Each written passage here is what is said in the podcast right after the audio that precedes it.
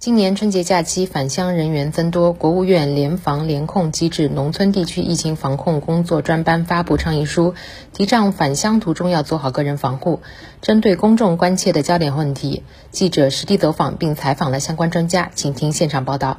安排的，我看防护措施做的蛮好的，做了哪些准备啊？呃，就这个戴了那个防护的面罩，然后还有就是给他带了一些那个免洗手液，还有酒精的那个擦擦的那个，因为喷的那个不让带上车嘛，带了一些湿纸巾可以擦一擦什么的，擦擦手啊什么的。小朋友知道在车上都有哪些事项要注意吗？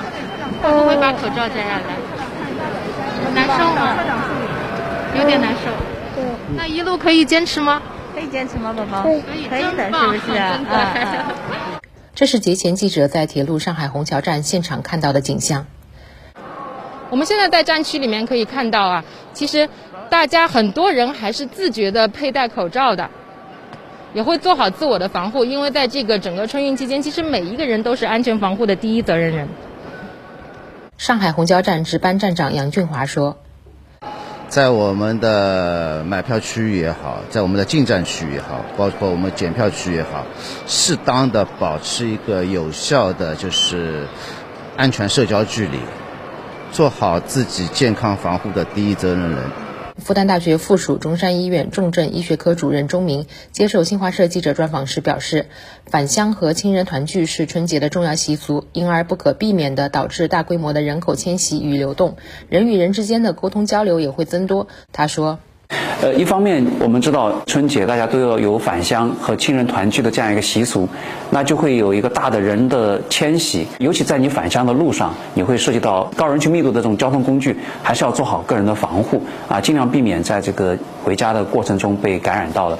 同时，如果您确实是在这个过程中被感染到了，那你回到家里的时候，如果你家里特别是有老人，可能在你刚回家的那段时间里面，你还是要尽量和老人分开居住，避免把病毒传染给老人。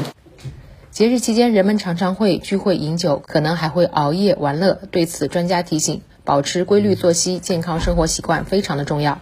钟明说，在春节期间，大家都知道，大家要聚会，可能要聚餐、要喝酒。但即使啊，在这个时候，因为我们是在一个一个相对呃疫情流行的这样一个特殊时期里面，还是要尽量保持作息的呃规律、饮食的规律，不要去过度的呃。暴饮暴食或吃一些过度刺激辛辣的食物，呃，喝酒也要节制。我们所有做的这一切，都是尽量保持我们有一个良好的免疫力。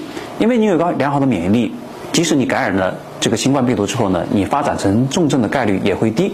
所以在这个节日里面，我们还是要做好规律的生活，尽量把自己的身体保护好。新华社记者张梦杰、许东远、袁泉上海报道。